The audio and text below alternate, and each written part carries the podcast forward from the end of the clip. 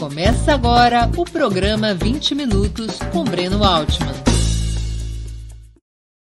Está começando mais uma edição do programa 20 Minutos. O tema de hoje: qual o objetivo do novo plano de defesa nacional proposto por Bolsonaro? Esse é um tema que está escapando para as margens da discussão política e é de suma importância. Bolsonaro e os militares estão alterando todos os documentos que orientam a estratégia nacional de defesa do Brasil, mudando drasticamente, colocando as Forças Armadas brasileiras como um braço da estratégia norte-americana e reivindicando para o Brasil o papel de intervenção na América do Sul no caso de conflitos que coloquem em risco a segurança nacional brasileira. Desde a Guerra do Paraguai, o Brasil não assumia claramente esse papel de xerife da América do Sul. É uma mudança muito profunda. Irá a debate no Congresso Nacional, e para, o, para a qual as forças de esquerda têm que estar muito atentas qual o objetivo do novo plano de defesa apresentado, proposto por Jair Bolsonaro. Eu não sei se vocês repararam, se vocês leram, acompanharam nos meios de comunicação, mas recentemente, no dia 22 de julho, o Ministério da Defesa entregou ao Congresso Nacional uma série de documentos que reformulam a política nacional de defesa são é, minutas sobre política nacional de defesa, estratégia nacional de defesa e o livro branco de defesa nacional. Esses três documentos são os pilares do que se chama política nacional de defesa. E esses três documentos, agora apresentados ao Congresso, promovem uma mudança drástica na política nacional de defesa, drástica e perigosa. Para começo de conversa, ao contrário do que ocorreu eh, em outras oportunidades, especialmente durante os governos Lula e Dilma, quando a revisão da política nacional de defesa se deu a partir de uma ampla discussão com a sociedade civil e não apenas no interior das Forças Armadas, desta vez o processo foi controlado pelos oficiais generais das três armas. Mais uma característica da militarização política que o Brasil vem vivendo, particularmente sob o governo Bolsonaro. Mas começou antes. Começou com o golpe de Estado de 2016. Começou quando o governo autoproclamado, quando o governo é, golpista de Michel Temer decidiu nomear para o Ministério da Defesa um general, o general Joaquim Silva e Luna, rompendo a tradição, desde que tinha sido criado o Ministério da Defesa, de um civil comandá-lo, o que era muito simbólico. Era simbólico da subordinação do poder militar ao poder civil.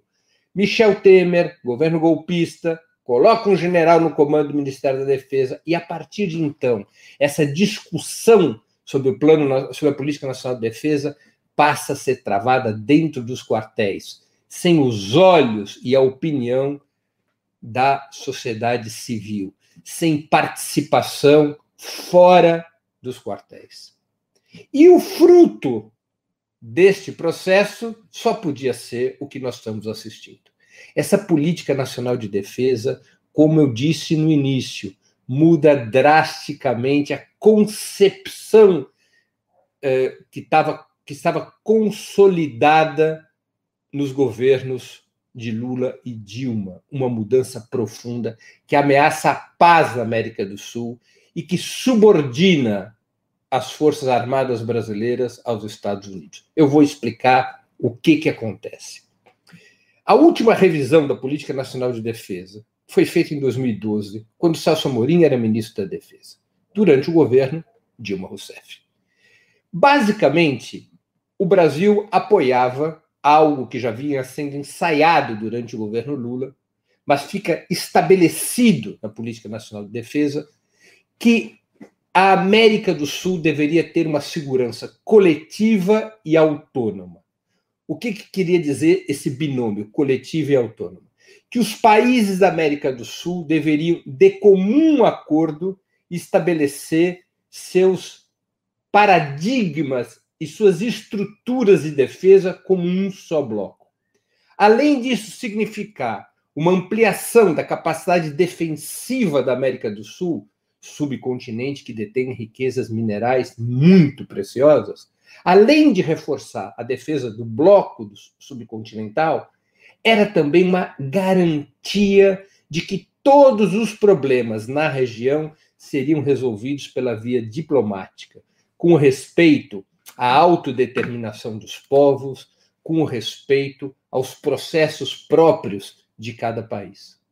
Claro, na medida em que haja uma integração, uma coordenação da defesa regional, os exércitos passam a se integrar em operações conjuntas, em comandos conjuntos, em discussões estratégicas comuns, e isso vai efetivamente consolidando mecanismos de paz.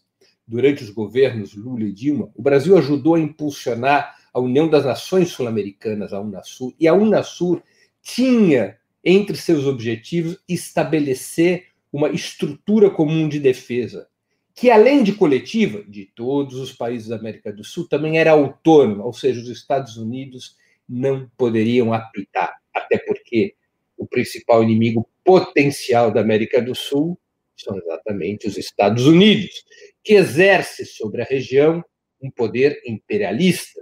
Historicamente, os Estados Unidos intervieram nos países da América Central e da América do Sul. Historicamente, como bem lembrou o presidente Lula, os Estados Unidos sempre estiveram por trás de todos os golpes militares da região. Historicamente, os Estados Unidos sempre levaram os oficiais generais das nações sul-americanas para serem formados nas suas escolas, de tal maneira que esses militares estivessem bitolados pelos interesses norte-americanos. Portanto, uma política autônoma de defesa, uma estrutura autônoma de comando, e com escolas de formação autônomas dos militares sul-americanos, representaria um, uma importante derrota para o imperialismo norte-americano.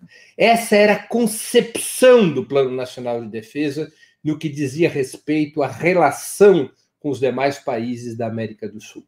A nova política nacional de defesa muda isso acaba com o conceito de segurança coletiva e autônoma e diz claramente que o Brasil pode vir a intervir contra algum outro país da América do Sul, no caso dos seus interesses diplomáticos ou econômicos serem ameaçados, ou no caso de haver algum pretexto de risco à segurança nacional brasileira explicitamente a política nacional de defesa proposta por Bolsonaro abre a possibilidade, eu vou repetir, pela primeira vez desde a Guerra do Paraguai, abre a possibilidade do Brasil ir à guerra contra algum vizinho. Ou porque, por exemplo, foi nacionalizada alguma empresa brasileira, ou porque algum diplomata brasileiro foi sancionado, ou porque a segurança nacional brasileira está afetada. São todos motivos é, genéricos, genéricos o suficiente para justificar, por exemplo, que o Brasil entre em guerra contra regimes políticos que se contraponham à orientação do governo de plantão. Nas entrelinhas dessa alteração está, por exemplo, a possibilidade de guerra contra a Venezuela o regime político da Venezuela, o processo da Revolução Bolivariana, pode ser compreendido pelo bolsonarismo como uma ameaça à segurança nacional brasileira, justificando que o Brasil vá às armas contra o país vizinho. Vejam só o perigo para a segurança e a paz da região que essa mudança acarreta. É gravíssimo. O Brasil assume textualmente pela nova política de defesa, se ela viesse aprovada pelo Congresso, o Brasil assume claramente um papel subimperialista na região. O Brasil passa a reivindicar o papel de xerife da América do Sul. Claro, para desempenhar esse papel, os militares, que não são bobos nem nada, já pediram um aumento no orçamento para as despesas militares, dos atuais 1,4%, 1,5% do PIB para 2%. Os nossos oficiais generais, que de nossos não tem nada, porque eles são é, soldados, empregadinhos dos Estados Unidos, os nossos oficiais generais já estão se locupletando nos cargos públicos, já estão acumulando salários militares com salários pelos cargos civis e agora querem aumento, aumento substantivo das verbas para as Forças Armadas para poder exercer esse papel de xerife. Mas não é um xerife que decide por conta própria o que fazer.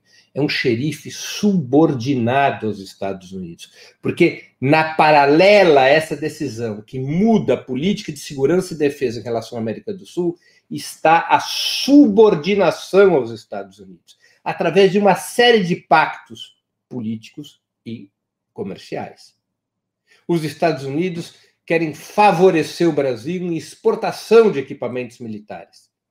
Claro, é um interesse comercial da indústria de defesa americana, do complexo bélico industrial dos Estados Unidos, um dos ramos mais fortes da economia americana, e é também uma maneira de aumentar a subordinação das Forças Armadas brasileiras aos Estados Unidos, no sentido absolutamente oposto do que foi seguido nos últimos nos 15 ou 20 anos pré-Michel Temer, quando a lógica era diversificar o fornecimento de armas, equipamentos e tecnologias, de tal maneira que o Brasil não ficasse subordinado a, ao principal Estado capitalista do planeta.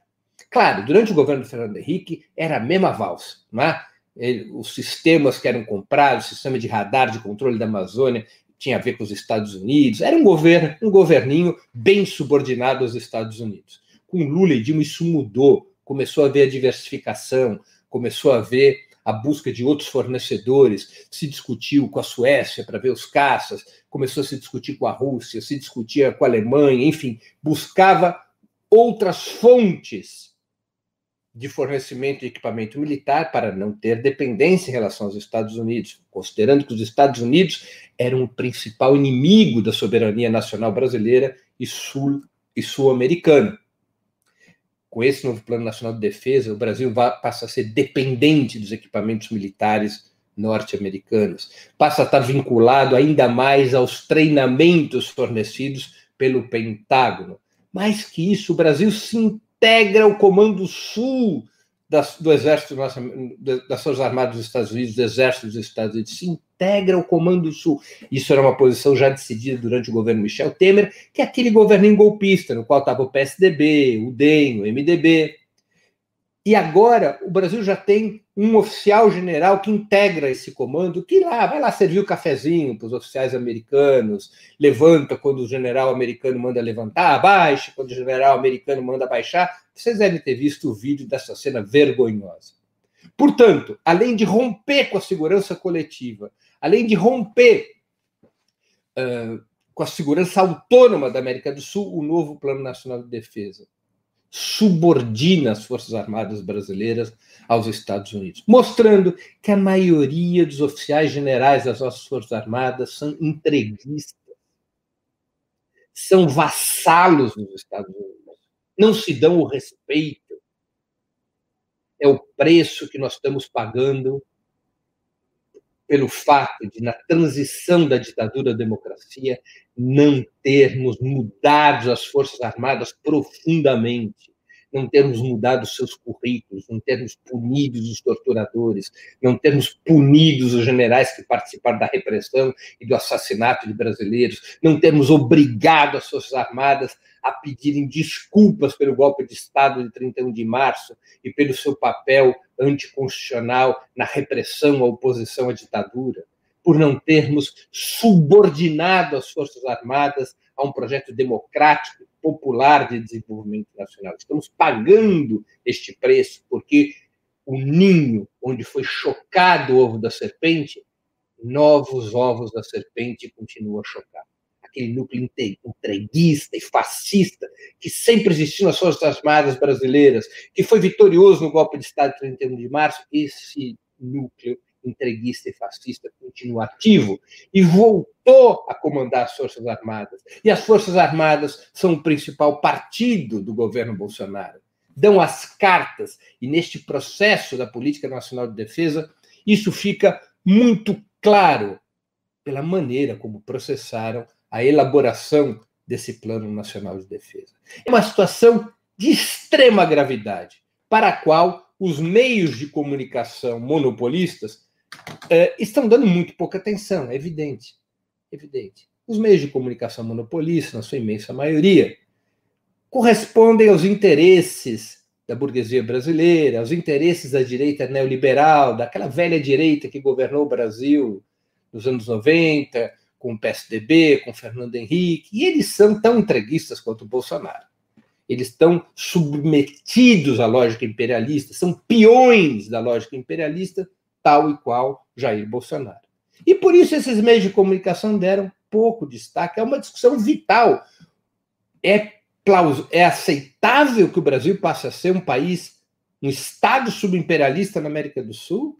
É aceitável que o Brasil possa declarar guerra aos seus vizinhos, rompendo com uma, uma, determinação constitucional? Está na Constituição brasileira que o Brasil resolverá todos os problemas pela negociação pacífica e diplomática, que o Brasil se recusa a ir à guerra como forma de solução dos conflitos? Vai se aceitar isso assim, pacificamente? A própria esquerda brasileira está discutindo pouco essa questão. E é uma questão de grande relevância, de enorme relevância. Porque pode colocar o Brasil em uma guerra imperialista contra a Venezuela. E não só contra a Venezuela. No caso de uma vitória, que é muito provável, do candidato de Evo Morales na Bolívia, Lúcio Arce. Se houver novas tentativas de golpe de Estado, se houver ameaças imperialistas contra a Bolívia, tentando burlar, atropelar o resultado das eleições, sob esta nova política nacional de defesa, caso venha a ser aprovada, o exército brasileiro poderia considerar que uma vitória do MAS, do Movimento ao Socialismo, partido de Evo Morales, representa um perigo à segurança nacional brasileira. E lá iria o exército brasileiro fazer o que fez na Guerra do Paraguai, intervir num país vizinho. É aceitável isso para qualquer homem ou mulher de esquerda, para qualquer homem ou mulher que defende a democracia, que defende a soberania nacional? Esse é um tema, portanto, de muita importância, que nós temos que trazer à luz do dia, temos que discutir, temos que intervir, temos que aproveitar o 7 de setembro para defender a soberania nacional e denunciar esse Plano Nacional de Defesa apresentado por Bolsonaro e pelos seus cupinchas militares como um plano de lesa-pátria como um plano que ameaça a paz. Nós temos que nos mobilizar e combater esse Plano Nacional de Defesa. Ele é um crime contra o país, contra a Constituição. É um vexame. Coloca o Brasil de joelhos aos Estados Unidos. Coloca o Brasil para falar fino com os Estados Unidos e grosso com a Bolívia, ao contrário do que faziam os governos Lula e Dilma, nas palavras do nosso grande Chico para assistir novamente esse programa e a outras edições dos programas 20 Minutos, se inscreva no canal do Opera Mundi no YouTube. Curta e compartilhe nossos vídeos, deixe seus comentários. O jornalismo de Opera Mundi é mantido com o seu apoio. Faça uma assinatura solidária em www.operamundi.com.br. Com um pequeno valor mensal, você nos ajuda no desenvolvimento de um jornalismo independente e de qualidade. Obrigado pela audiência e até a próxima.